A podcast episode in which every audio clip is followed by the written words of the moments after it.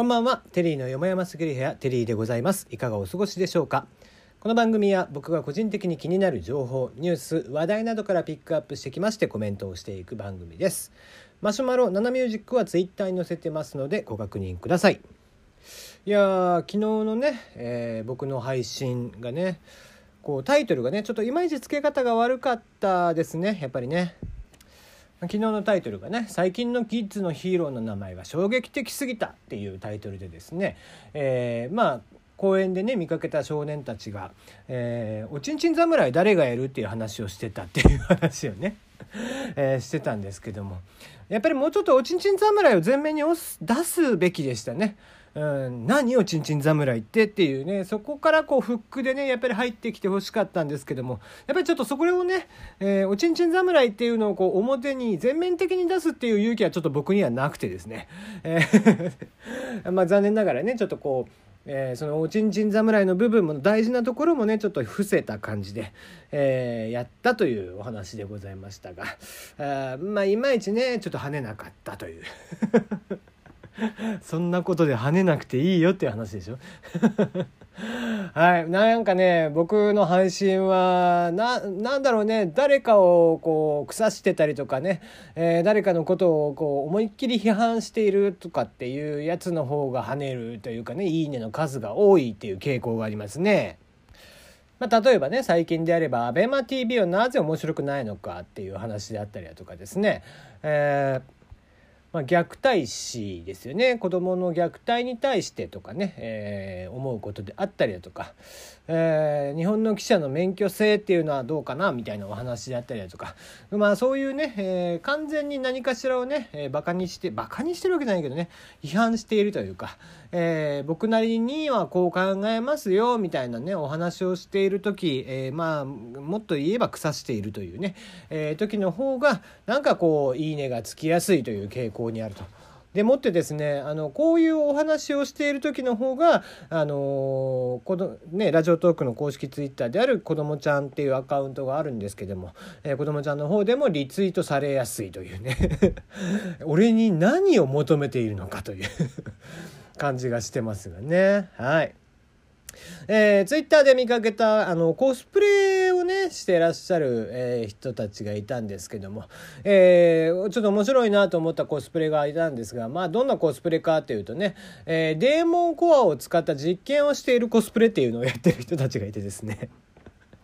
何やってんだよって思ったんですけどね、えー、デーモンコアって知ってますかね、えー、デーモンコアっていうのはですねアメリカロスアラモス研究所。こちらでですねか、えー、昔戦時中に行われていました、えー、約14ポンド、えー、6.2kg の未臨界のプルトニウムの塊、えー、こちらでですね臨界実験、えー、を行っていたんですけれども、えー、そのね、えー、模型そのデーモンコアの模型をね、えー、使ったコスプレをしていた。ということで。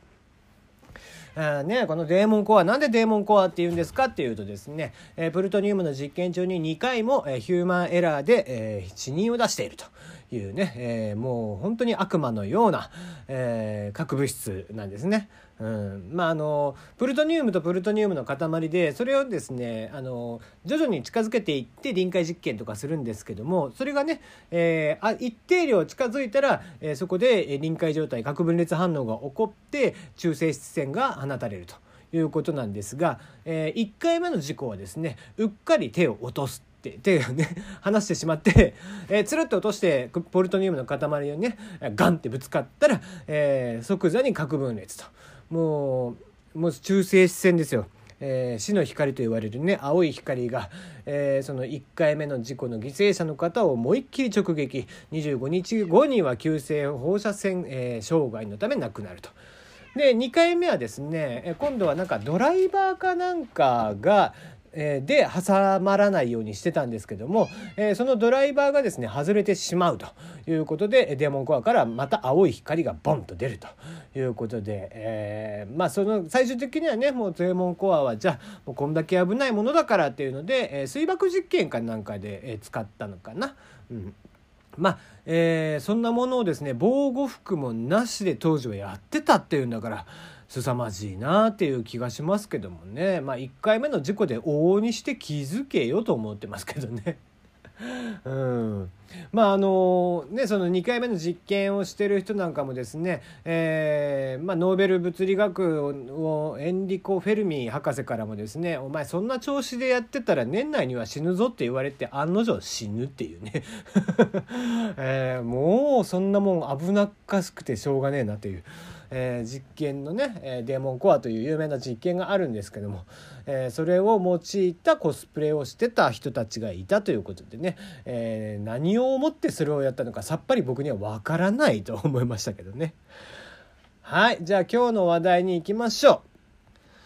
はい、えー、ツイッターとかですね、えー、質問箱であったり質問箱じゃねええー、ヤフーのね知恵袋であったりだとか、えー、でねいろんなことが質問されてて割と速攻でね見つかったりとかしますけれども、えー、ツイッターでこんな話題が上がっていたそうですね。すいません。多分のソシャゲだったと思うのですが綺麗なうまい絵で、えー、チンチンがでっかい男性キャラが描かれているやつを知りませんか？めちゃくちゃチンチンがでっかそうだったということしか思い出せないんです。助けてくださいということでね、えー、3分後に解決するという。いやまあ何でもね見つかるもんですよって昨日から 昨日から僕は何度ねちんちんという話をしているのかというね、え、基本的に僕は下ネタはあまり言いません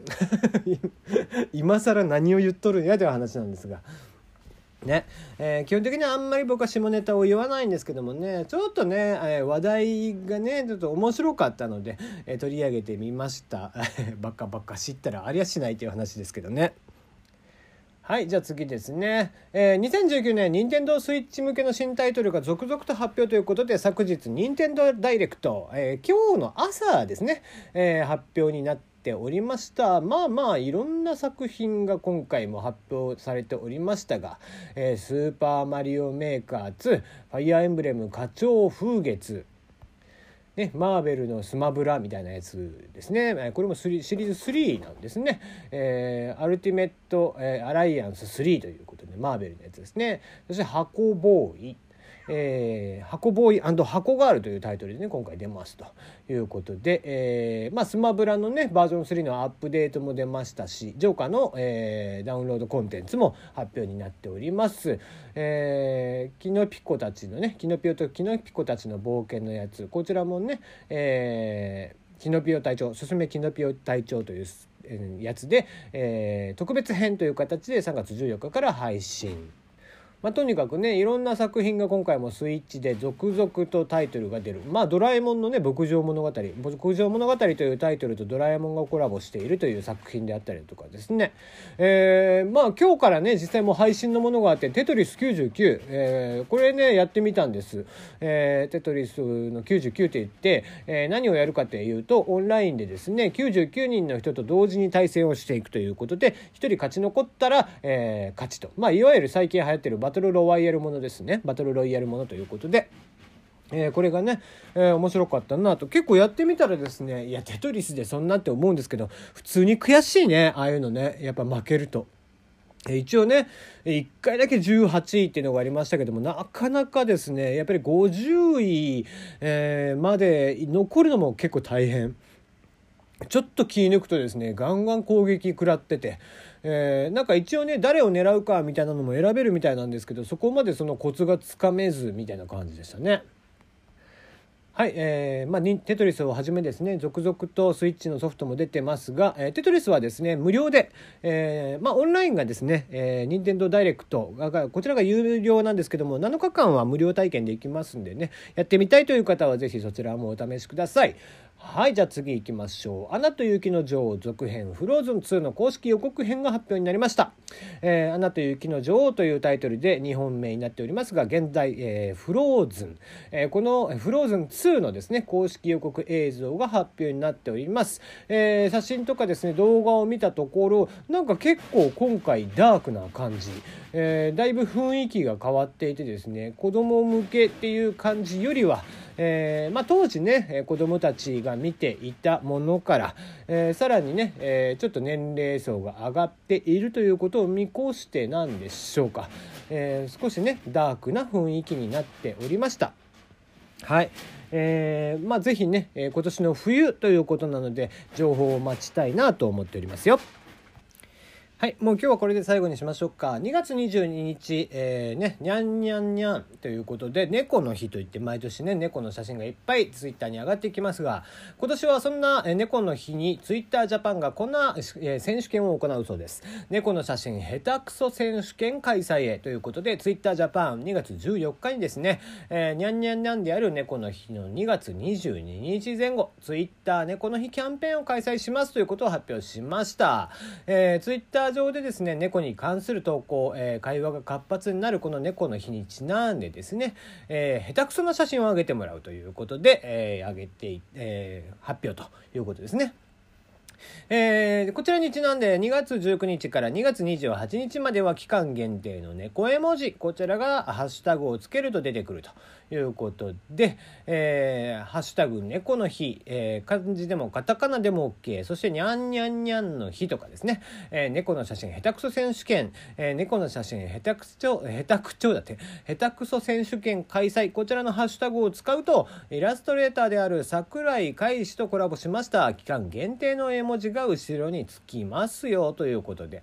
えー、コラボ絵文字は、えー、3つの候補から2月15日から17日に実施されるる利用者投票により決定、えー、こちらはなんとなんと商品も出ます、えー、猫の日にちなんだ合計222名のプレゼントが贈られます。リツイート数が多い上位22名には Twitter グッズの詰め合わせ。に抽選で200名には、えー、特製 Twitter3 点の、えー、3点セットのプレゼントが用意をされています。ということで是非ね、えー、我が家に猫がいる方、えー、下手くそな写真をあげてみたらいかがでしょうかということで、えー、バレンタインに一切バレンタインの話をせずのっけからおちんちんの話をしていたという今日の配信でございました。それではまた明日お会いいたしましょう。おやすみなさい。